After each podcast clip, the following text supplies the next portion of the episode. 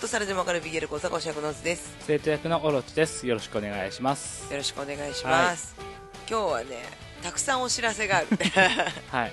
まずさヒブ前だよね、あ中間発表ねうちらの予想とちょっとやっぱずれたねそうだね俺らの予想っていうのはその始まる前でしょバトルが始まバるト前ルのが始まる前のうん話の展開的にうんうんここが勝つんじゃないかと我々の予想はだってそもそもあれだもんね池袋と新宿はもうボロボロの状態でうん何かしら枷がある状態で戦うっていうそうそう横浜も同様にって言ってたら割とこのドラマパートで見たらみんなきっちりと片付けてうんバトルに挑むっていうことでねうんどうなるのかって思ってたんだけどちょっとね今調べて具体的な数字を出しましあたね、ー出しちゃったのこれ辛いやつじゃんでも情報として言ってた方がいいじゃんそっかうん辛いよもう出てる数字だから、まあ、あくまでこれはしかも中間だしねしかも私が辛いんだこっから追い上げればいいじゃんそうですねそうだよ燃えてますからまあね大阪と池袋ですが、まあ、トータルだけでいくよ細かいところはあれだから、うんえー大阪が3万9910池袋が8万7542と大差だよ大差倍以上の差をつけてここまで差がある対戦はありませんロショウさんの声優さんの絶望した顔よ絶望っていうか、まあ、ショックを隠しきれないというかでまあここからねそうだまねた頑張るよってうんだからねついてきますよロショウ先生まあちょっとガチ勢というかさドラマパート感情移入勢からすれそばうださ、ね大阪は邪魔でしかないんだよねそうだね池袋に今回こそ絶対に勝ってほしいっていうのそうだがねものすごい強くて、まあ、それが形として出たのかなとは思うんだけそうどですねそのコンテンツを盛り上げていきたいっていうその願いは池袋も大阪も演じ手は変わらねえから制作陣は変わんねえからそうちょっとねこの差はえげつないなってちょっと引いちゃったそうですねうんなんか数字としてやっぱ出ちゃうとねなんかこう演じ手さんたちもさ、うんまあ、演じ手ってなんかあれだけどさうんあのー一つのコンテンツをやっぱ盛り上げてる人として、うんこのバトルを盛り上げようってしてるんだけどさ、うんなんか負ける勝つっていうのはあるものだから仕方ないんだけど、うんなんか救済措置くださいみたいなその救済措置をしちゃうと冷めるんでしょ なんか同じ頑張ってる人たちなのになんか勝ち負けがあることによってなんか辛くなっちゃうの辛いみたいなねそれはでも根本を揺るがす議題になっちゃうからさあんまり言えないけどまあそもそも勝負が好きじゃないからさ我々そうなんですよ、まあ平和なんですようち実際うちら一切投票してないからねそうなんですよ、そううんそういう楽しみ方もあるよって思ってちょっと我々は投票は一切しないっていうので一切しないうん、見てるけど、まあ、数字で出るとこういうのね考えるところあるよね辛いんですよ続いて名古屋新宿、えー名古屋が7万5088、ん新宿が7万4220はい差で名古屋が今勝っている状況ここはすごくいいバトルしたよねそうだねこの僅差っていう感じだしでもって前回のディフェンディングチャンピオンが僅差で負けている状況っていうのがねこれなんかちょっとともおーなまあまあいいでしょうみたいなどちらにもともすればっていうのがあってまあ数字としてはある意味いい数字だよねこの盛り上げ続けられる数字っていうかうん意外だったのが新宿うんがガチ勢がここで止まったかと思ってなんか名古屋おー名古屋がうんついてきたかって思って名古屋ついてきたっていうよりは多分その新宿ガチ勢の人たちはセカンドの時点でもう一回うちらは優勝してるからっていうのでちょっと引いてる部分はあると思本う、うん、絶対 V2 させるんだっていう人ももちろんいるとは思うんだけどそれこそ池袋当、うん横浜渋谷その3ディビジョンに比べれば熱としては冷静な気がする本当、んそうかなんか前回すごかったイメージだからさそうだね新宿はで俺がねびっくりしたのは、まあ、あの細かい数字言わないってさっき言ったんだけどうんあえて言わせてもらうんだけどね一次投票二次投票ってあるのね、うん一次投票がライブうんで二次投票が CD なんだよ、うんで総合でいくと僅差ではあるんだけどうんなんと名古屋がライブの方で勝ち越してるんですよそれってすごいなって思わないかっこいいよ今回初めて参戦した名古屋がしかも言うてさあんまりそういうのをやってこなかった声優さんたちじゃん、うんに対して新宿は硬いじゃん硬いパフォーマンスとしてそうだねっていうので定評のある新宿に対してライブでの投票で名古屋が勝ってるっていうのは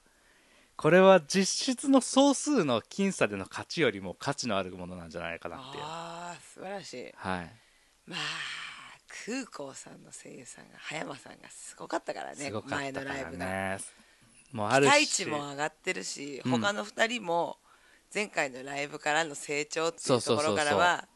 やっぱ見届けたいものあるよねねジューシー君の声優さんなんかね今回強いリベンジを誓ってるだろうからさそうだよそういうのが評価されたのかなっていう素晴らしいはいで、えー渋谷横浜ですけれどもはい渋谷が9万3740はい横浜が8万802まあラムダ君には生きてもらわないと困るんでね渋谷まさかの最高数まあこれはねやっぱね全ディ渋ビジョ谷ン最大っていう渋谷ガチ勢とやっぱ感情移入リスナー はがい協力したと思い ます、そうだね。この感情移入型子さんファンからしたらもう渋谷は本当にもう、えーでもね、絶対勝ってもらわないとっていああもう絶対もう勝ち思残っっててたくれなきゃもんいねけないと冷静になってって勝っても負けてもラムダの生死に関しては何も言ってないよって思うんだけどねええみんななぜかもう勝ったら生き残れるし負けたら死ぬと思ってるけどそんなこと言ってないよっていういやいやいやいやいやいやそのぐらいの気持ちで挑んでるんでうちらはあと絶対死なんし大事なんで ですねそんな感じでしたここからねまたねライブがねライブあーライブっていうかはもう終わったねあれでしょあのあれですよ VR で VRVR、うん VR VR が残ってるんで、そうもう始まってるよねはい、はい VR ねちょっと VR は見てみたいけどねそうだねここからどこが生き残るかそうね優そ勝だけが決まるのかね優勝うんえ何今で言ったら渋谷が優勝みたいなことそうじゃないのか違うでしょ一応この2チームずつが勝ってどっちが勝ち上がるかでしょそっかそっかうんその後の展開は全然わかんないけど言ってないもんね言ってない言ってなさすぎて俺はやっぱりここで勝ったけど決勝戦っていうものがうやむやになるんじゃないかなって思ってるん だけどどうなんだろうねほのぼのさんが来るかもよほのぼのさんほのぼのさんがかもしれないし VR で登場するかもしれないよせー盛り上がるかな来るかもよディビジョンが好きなガチ勢の女性陣からのヘイトが今溜まりすぎてるからさあんまりバトルっていう部分でしゃしゃっちゃうとヘイト集まりすぎちゃってるからなんかもう心遅配いよなんかそのストーリーとしてさ倒すべき敵としているならともかくどまあどこがいいのかなどういう風になるか楽しみですねじゃあうんそれはやっぱ新興勢力北海道北側の1チームと、まあ、南側九州なのか沖縄なのかうんまあ東北なのか北海道なのかその辺りのディビジョンが出てきて止まってっていうのがいいかなって思うけどねうんなるほどここで新勢力登場とそうそうそうそ熱いですねうねまあいまだに名古屋大阪が新山扱いされてるからねそうですねちょっとそこのところがこれ以上オタク女子たちのキャパシティを耐えられるかどうかっていうところはあるけどさいやーみんな慣れてはいるでしょまあ、嫌な人はもちろん多いけど嫌な人ってもちろん多いし俺もあんまり好きではないけどさ、うん増え続けるのは、うんでもさどんなコンテンツであれ絶対そうなるじゃんそうだよよく毎回毎回さ拒否反応起こせるなって思わない毎回新鮮な気持ち初めてなのかな毎回少女の気持ちなのかもしれない毎回処女なのねあなんだろうねあれ被害妄想少女なんだよ何増やされるっていうのはもう乱暴されたようなことなそのうそうそうそう私の愛するコンテンツをそうこんなにたくさんの手で責められたら困っちゃう困っちゃうそうそういうことなんだいやわかんない けどちょっと言い過ぎかもしれないまあまあまあ不思議だなってう思ってはいまあねさっきも言ったけどあくまで中間発表だからさそうですねまあ全然ここから変わるのかもしれないし、うん楽しみにそうだよしてましょうはい次はあ私物申したいやつだあそうそうそうそうそうだよ皆さん知ってますあの、まあ、大体知ってると思うんですけど はいツイッターの仕様が変わったの知ってますマイナーチェンジはいそんなねきっと皆さんはね気にしてないかなって思うんですけどツイッターの画像の比率が変わってですね縦長の写真ってか画像にも対応してこうツイートをね見ていくとそのまま画像が縦長でも見れるっていう俺あんまりツイッターに写真あげないからさ分かってないんだけどさ、はい普通に今までみたいに写真を選択してあげればそのタイムライン上で縦比率だったら縦比率で表示されるってことそういうことだと思いますあそうなんだ私もちゃんとあの縦長の写真上げてないから分かんないんだけど、今まではタップしないと縦長の写真って見えなかったんですようんうんまあサムネみたいな感じであるやつを開くうとん縦みたいなねそうそうそうそうそうはいはいあれどう思いますか便利になったのかなまあでもそんなに必要って思うけどねなんかバーって見てる時にその写真がスマホの画面をめっちゃ覆うからうんあのーやだななるほどねちとょはっちょっとと思う不便だなっていう意味でですねそうページ送りが手間になったなっていうあそういう人の方が多いですよねきあそうなんだ、きっとねきっとねうん、私はねエロ画像をねこう表示するね楽しみがなくなったなってちょっと悲しい気持ちなんですよ ねというのはあのねタップすると見えるのかな見えないのかなっていうのが楽しみだったんですよああ頬をあからめてシャツのはだけたドッポがいたとしてポンと開いた時に縦比率だったら割れた腹筋の下が見えるのかどうかっていうところねそうなんですよ同じ画像でもうん丸見えの画像とタップしないとその先が見れないワクワク感は違うんですよそのひと手間がねそうなんですよこれはどうなってんのかなえいっていう楽しみがねなくなっちゃったんですよね、なるほどこれはね私にとってちょっと一個楽しみを奪われたと思っているんですごくね悲しい気持ちなんですよそれって表示の比率はいあタイムライン上に上げる上での表示の比率を設定できないのかねあーちょっとそこ見てなかったなこの受け手としてねえーっと受け手としての設定ももちろんいいんだけど上げる側としてもさ上げる側は結構喜んでる人多いんだよあねそうかまあ新しい機能だからねまあねなんかやっぱいろいろ試してみてる人うんうんも多いしさ、あのまあ確かにこれから暑くなってきてさ入道雲とかおー綺麗だななんて時にそさ、うだね横比率じゃないと取れないのって嫌だじゃんそうそうそうやっぱ写真やる人とか、うんイラストやる人とかはすごく喜んであやっれだてよいるのかねなって、絵とか描く人なんかだったらさやっぱキャンバスは縦比率の方がそう多いですかねらさ、まとめたい時に横縛りになるじゃんね、うん割とそこでは縦って嬉しいのかなそうだねうんで見る手としてはちょっと一個悲しいなっていうまあエロ画像に限りね、エロうんそうエロ画像に限り、うん普通の綺麗なお写真とかそういうのはもういいですねつって見れますうんエロ画像に関してはちょっともう一回考えてほしい 設定を受け手が変えられるようにしてほ しいそうね受け手がそこの設定を表示できれば俺のそのタイムラインを送るときに縦画像でけえなって思うっていうのもないよねそううんうんちょっとねツイッターのねあの会社の人はちょっと一個検討してほしい私のため にみんなのためにエロ画像が楽しみになるようにエロ画像上げちゃいけないのかもしれないけど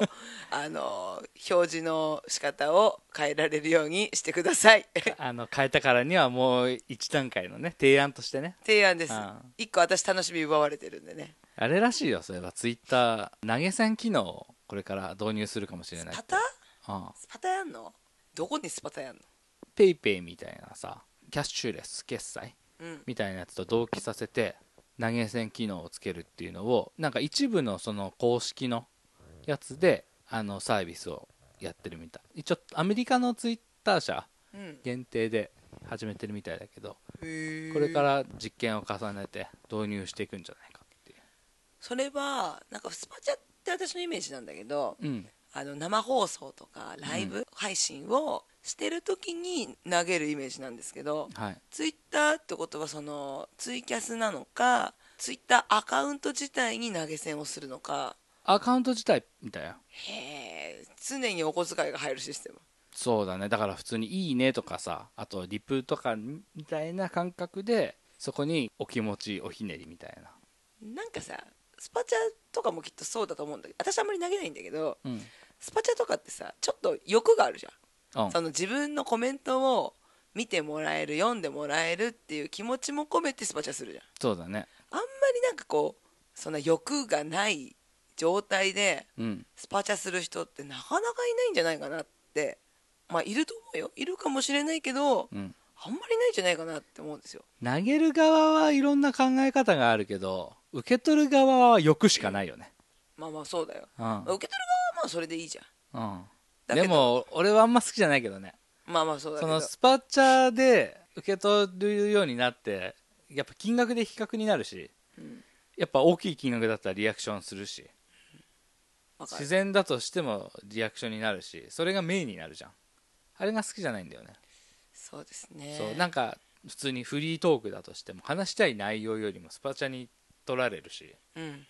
なんかね なんか目的とずれる気がするっていうのとはあとはスパチャ自体はありだと思うんだけどスパチャに対しての「ナイスパです」っていうコメントあるじゃん知らない知らんあんまり見てないのかもナイスパーってスパチャありがとうございますっていうのを他の見てる視聴者たちあーがへーコメントする文化があるんだよ知らなかったあれクソ寒いなと思って意味わかんなくないどの口が言ってるって思わないナイスパーってそうお前がナイスパどの口で言うって思わないまあゲーム実況とかやってて言えないからとかそういうので始まったのかなだとしても意味わかんないけどねお前がナイスパって言ってんじゃねえよって思うしなんか体育会系みたいだねなんかあるのよ絶対それをスパチャを誰かがやったら言うっていう謎のルールができててあれが一番寒くてなんか本当に頭使ってないというかさそう言って言うやる文化だからやってますみたいな感じがひしひしと感じられてあれがもうキモくて好きじゃないんだよ YouTube ライブ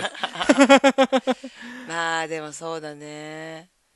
まああからさまだよねあからさまなんかちょっと隠してたっていうかなんかツイキャスとかだとさ、うんスタンプっていうかその効果みたいなうん感じでさ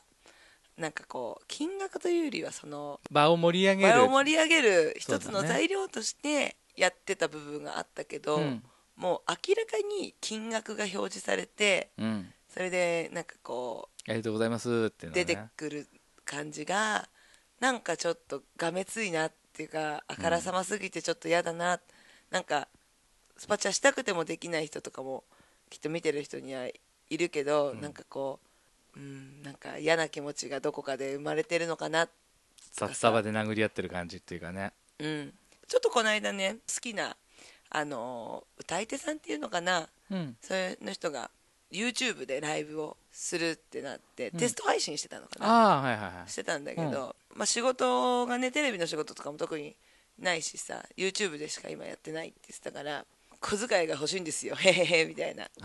感じであからさまに言ってたの見てすごく歌好きなんだけどちょっとなんかあーってなっちゃったんだよねなんかもちろんそうだよ、うん本当の目的はお金が欲しい本当みんなそれはそうだと思うんだけどあからさまになんかたくさんくれって言われると私はひねくれてるからあげたくないんですよあれは別にたくさんくれっていう意味で言ってるわけじゃないけどね本当あれはさコメントがバーって上がっててその中にはスパチャもあってスパチャをしたんだからリクエストに答えてよみたいなコメントがあってスパチャくれるのはありがたいけどリクエストに答えてる間に他のリクエスト来ても答えられないし知らない曲だったらわからないからスパチャだったら必ず答えられるわけじゃないよスパチャくれるのはありがたいけどね今こういう収入だからっていう話からそうやって冗談で言ったけどそれはあの文脈があってのそれだから一応そういう意味ではないけどね本当、うん聞いてないねじゃあそうだね人の話ねうんでも私嫌だったんだよねそっか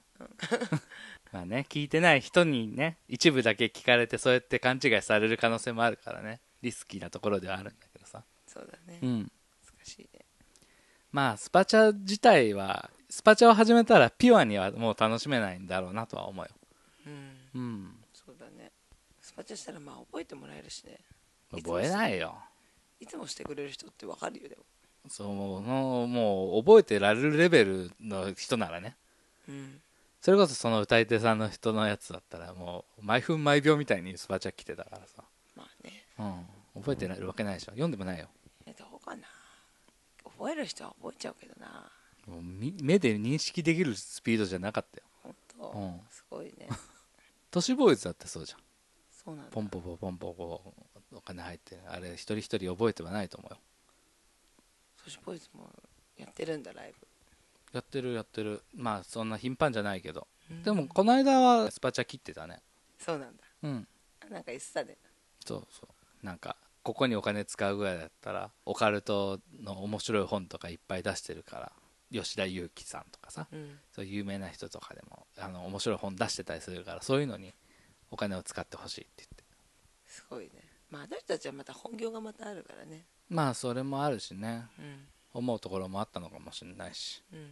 まあブレるしね何にせよ、そうだね、うん本来の目的としてねそうそうそうそう、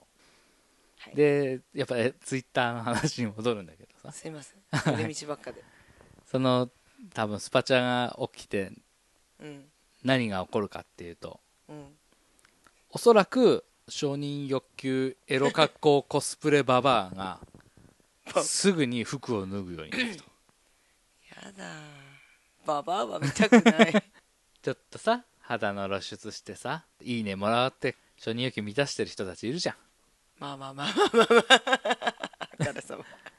あいう人たちがあもっと簡単に承認欲求を満たせるツールになるわけですよツイッターがやだ治安が乱れるぜ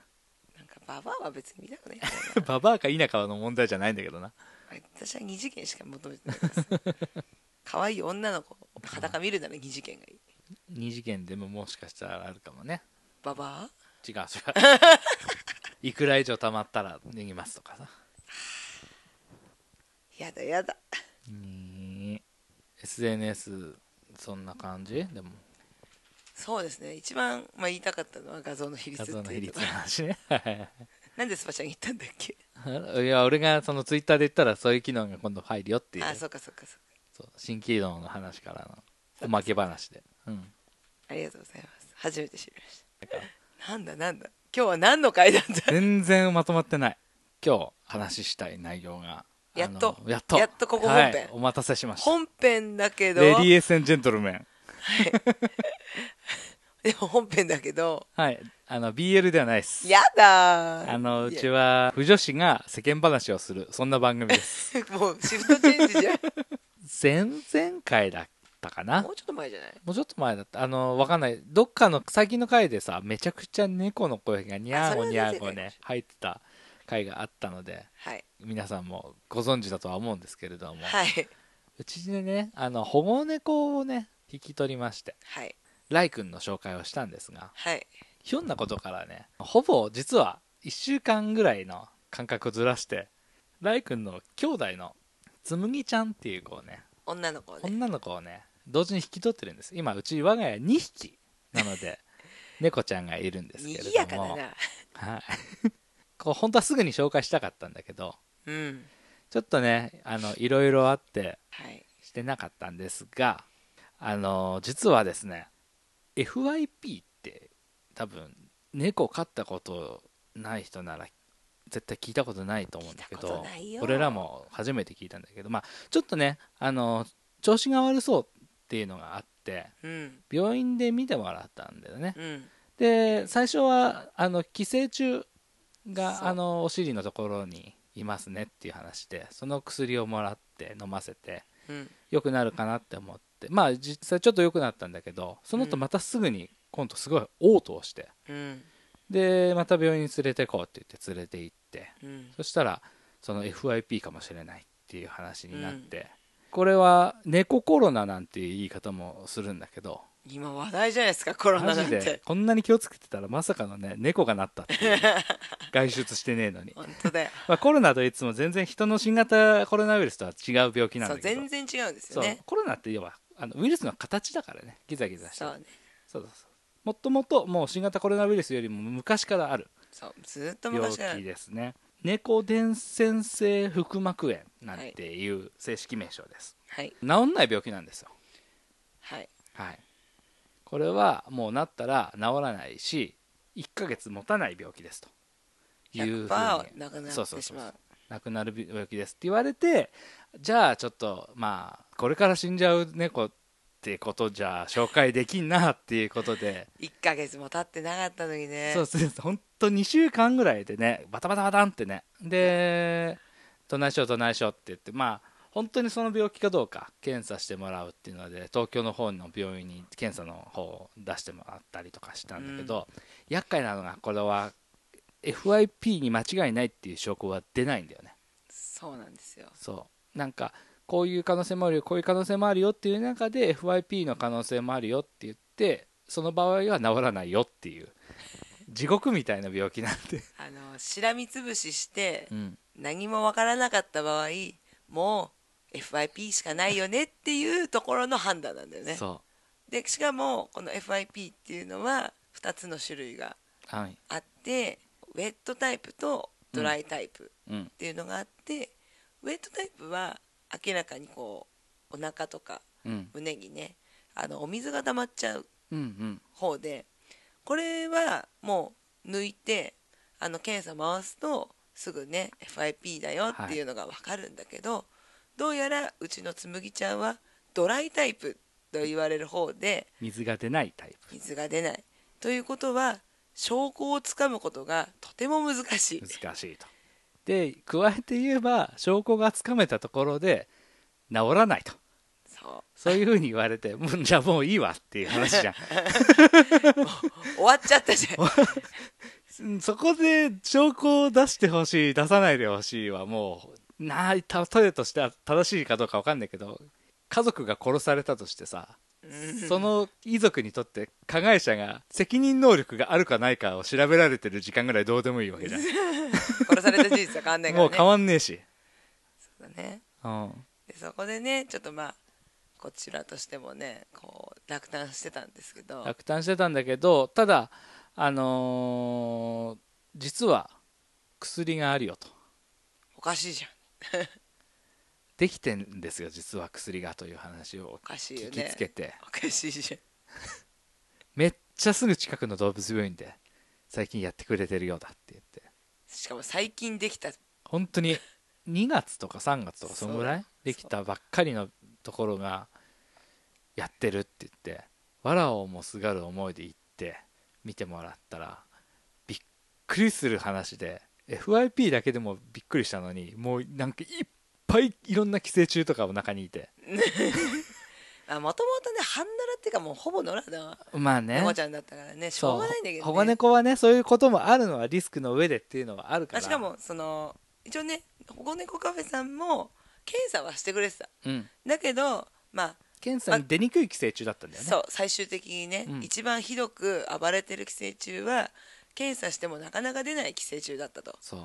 増えすぎちゃって見れたから治療ができただけって いう増えすぎちゃって見れたから治療ができたけどこの増え方は1週間後には死んでましたねって言われ たからねはいっつってですぐにその薬を飲ませてもちろんその寄生虫がもう目視で見れたから出した薬だし飲ませたから確実にその寄生虫はいなくなったんだけどやっぱり元気がないそうだんだんこううつ衰らう弱してんだよねつらっていうか、意識が飛ぶようなそう感じを見せたり顔の前で手振ったりとかしても反応しない多分目が見えてないような状態になってるって言って、しかも歩行もねそう歩行がもう結構早い段階から後ろ立足っが、てね、られいない、うんあの後ろ足が転がっちゃうみたいなでなんか血液の病気でいろんなところにこう影響を与える目だったら多分失明とかうん足腰のところだったら神経だったりとかっていうところをもうどんどん動かしてる状況ってなっててまあその寄生虫の治療も終わったからもうこれで元気になってないっていうことはさっき言ったみたいなその決定的な証拠こそないものの FIP の可能性が高いとうん改めてそこでやっぱり FIP の治療をじゃあ始めましょうっていうことになったんだけどこの薬がねバカみたいに高いんですよそれがなぜかってとこだよねただまあそうだね動物自体はさそんな保険、まあ、あるけどそこまでやっぱ適用されるものじゃないうんじゃんだけどそれでも高い理由があるんだよねそう普通のね薬は保険適用があるんだよね一応ね入ってさえいれ入ってばさえいればうちはもうその前に病気になっちゃったから入ってなかったんだけど保険適用じゃないっていうか合法じゃない薬いそうだね 医学界 に出してはいけないけないあってはいけない薬っていうのがあってまあ薬じゃないんでサプリメントっていうことでおかしい販だろ売をされてるんおでかすしけいだどろ 物はいいよ 医薬部外品としておかしいだろただし FYP に対して確実な即効性を持っていると、それってすごいよね今まで富士の病とうん言われてきていた FIP 致死率100%のものが、うん、効果がある薬がうん出ているなんて、特効薬があるっていうのがねなんでそれが世に出ないのかなぜ出ないのかそれはその薬を開発した人間が薄汚いからですそうですねそのお医者さんがねその薬を出す上での説明をしてくれたんだけどめちゃくちゃブラックなんだよねそうあんまり世の中に出しちゃいけないぐらいブラックなんだよね多分そうだね多分こんなに零細番組であってもゆえんう,、ん、これはゆえんそうお医者さんのためにもこれは言っちゃいけないどうしても気になるなら DM して くれそしたら教えるうん、あのもう言えない なんでクソ高いかも言えない、そうだねうん、あでもあるんだよね確かにるんですよあるっていうことと限りなく闇っていうことだけは そうもう言っていいと思ううん、それはなかなかやっぱ調べても FIP って入れてもやっぱその薬の名前自体も出てこないそうだね薬の名前で調べると FIP はすぐ出てくるんだけどねそ、薬の存在を知ってないとたどり着けないううん、しほとんどの動物病院はやっぱりその薬自体を嫌悪してるそのりゃそうだ闇っぷりにうちは出しませんよってだし入手ルートがやっぱ特殊なんだよきっとそうだねうんだから取り扱ってないそのお医者さんはやっぱり納得はしてないんだよねそうだねただし自分のその正義だったり理念で助かる動物が助からないぐらいだったら投与してあげるべきだと思うって言ってて実質その薬もやっぱりすげえ高いんだようちら毎週高い週5万ぐらい払ってるよね今そうだ ねだけど本当に原価なんだよねそれってその薬のメーカー側が提示するこの金額で売れっていう金額がその金額で動物病院側は1円も得してないんだよ得してない本当に原価で一応なんで報告できたかっていうとその薬を飲み始めて元気になったのねまだ治療は終わってないんだけど終わらない全然終わんないんだけどねあのただ一応そのなんていうの山をもう死んじゃゃうかもしれないみたいなところは超えたし目もね視力が戻ったねって言ってさう、うん、まだちょっとやっぱ神経の方は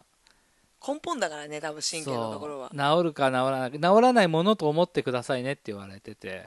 でも若干よくはなってる気がするんだよね転ばないからね、うん、まあフラフラはしてるし多分筋力が低下してるからすごい体重落ちたからねそうだねいうのもあるから半分ぐらいになっちゃったからねそうなの かわいそうにでもまあ体重も戻って神経が治るか治らないかは分からないけど周りを囲う筋肉がついてくればもっと良くなると思うしそうっていうのもあって、まあ、落ち着いたっていうのとこういう病気があるんだよっていうことがね一つ情報として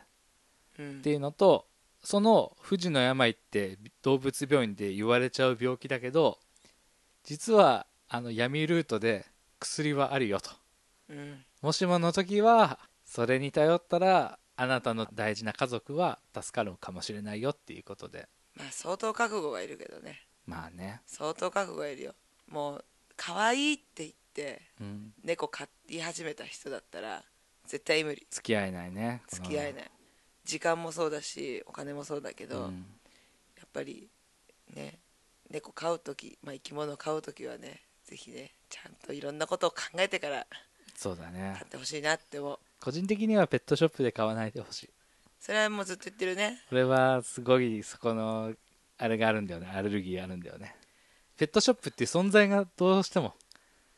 まあ命をお金で買ってるからねそう売り買いするっていうのがどどうしても好きになれなくてだってそんなことしなくてもやり方あるもんまあまあまあねこのタイプの犬種が欲しいんですこのタイプの猫ちゃんが欲しいんですって言ってブリーダーと連絡を取ってその人と面接をして譲渡をするっていう形だってできるわけじゃんそうだね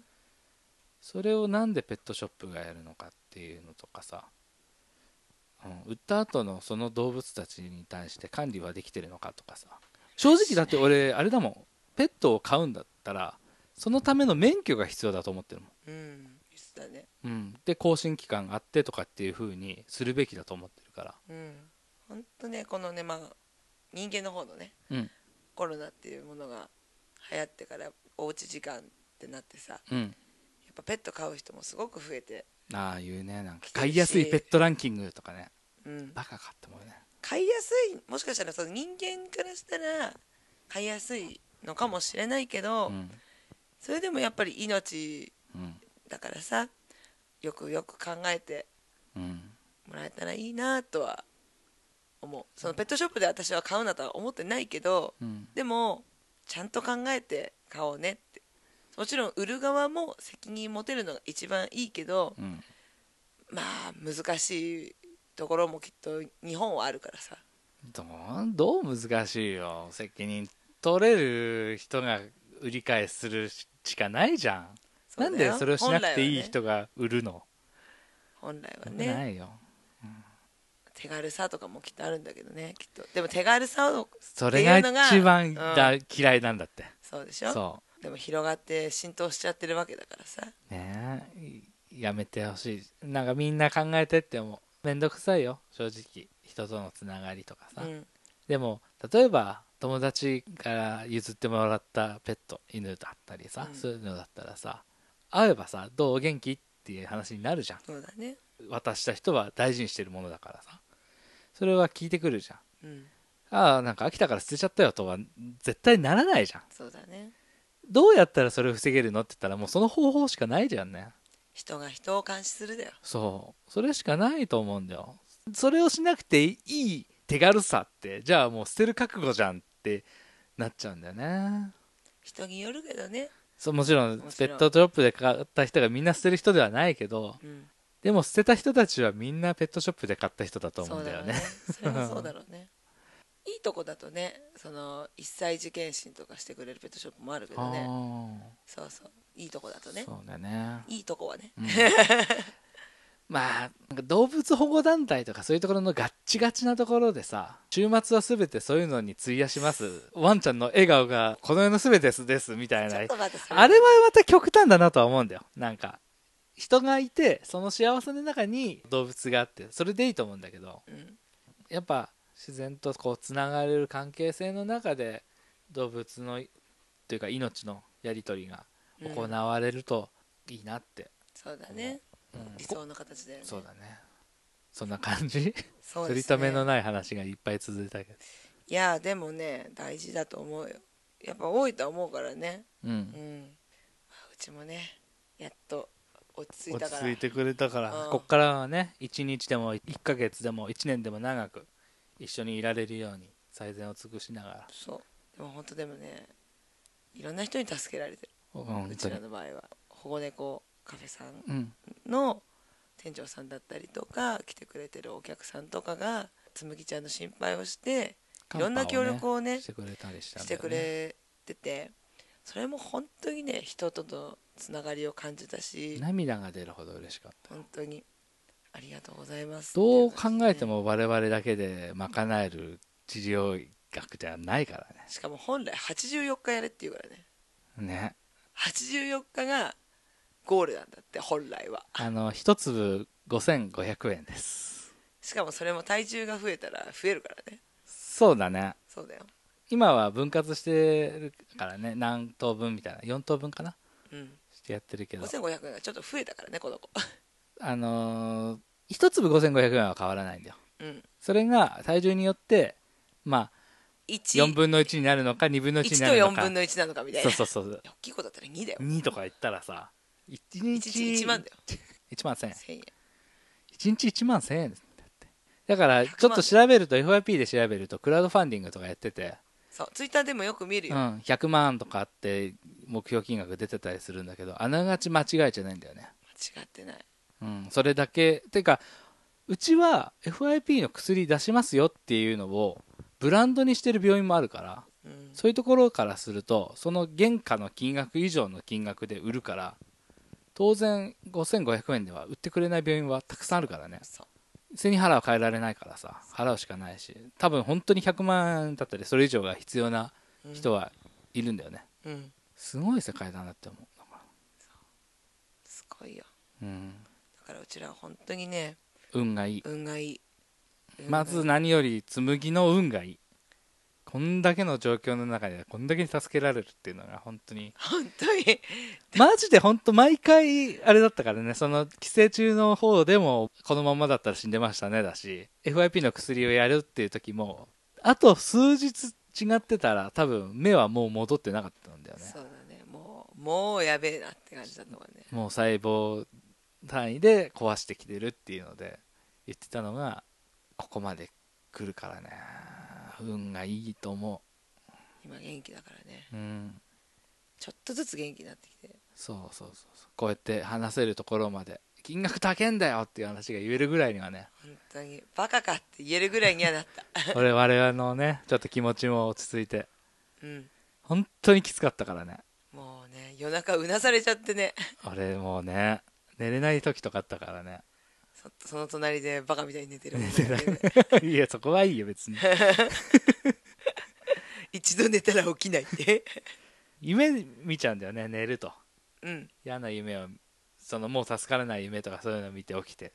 かわいそう寝さえしなければその夢を見なくて済むっていうのでやもばいうさマジできつかった時あったからよかったよそういう意味ではもうとりあえず死ぬことはないわうんうん大丈夫山を越えた間違いなく体重も戻ってきてるしそうちょあっととね貧血がね戻ればねまあねそういうのもあるけどでもこうやってね笑い話として話せるっていうのあまああとあと、まあ、面白いしね闇の薬の話とあかさなたは好きだ ねそうだねまあちょっとね詳しくは言えないからうんまたぜひね興味がある人 は DM か直接連絡くだ さいそんな感じですねはいはい。では、聞いてくださってありがとうございました。 BL なくてすいません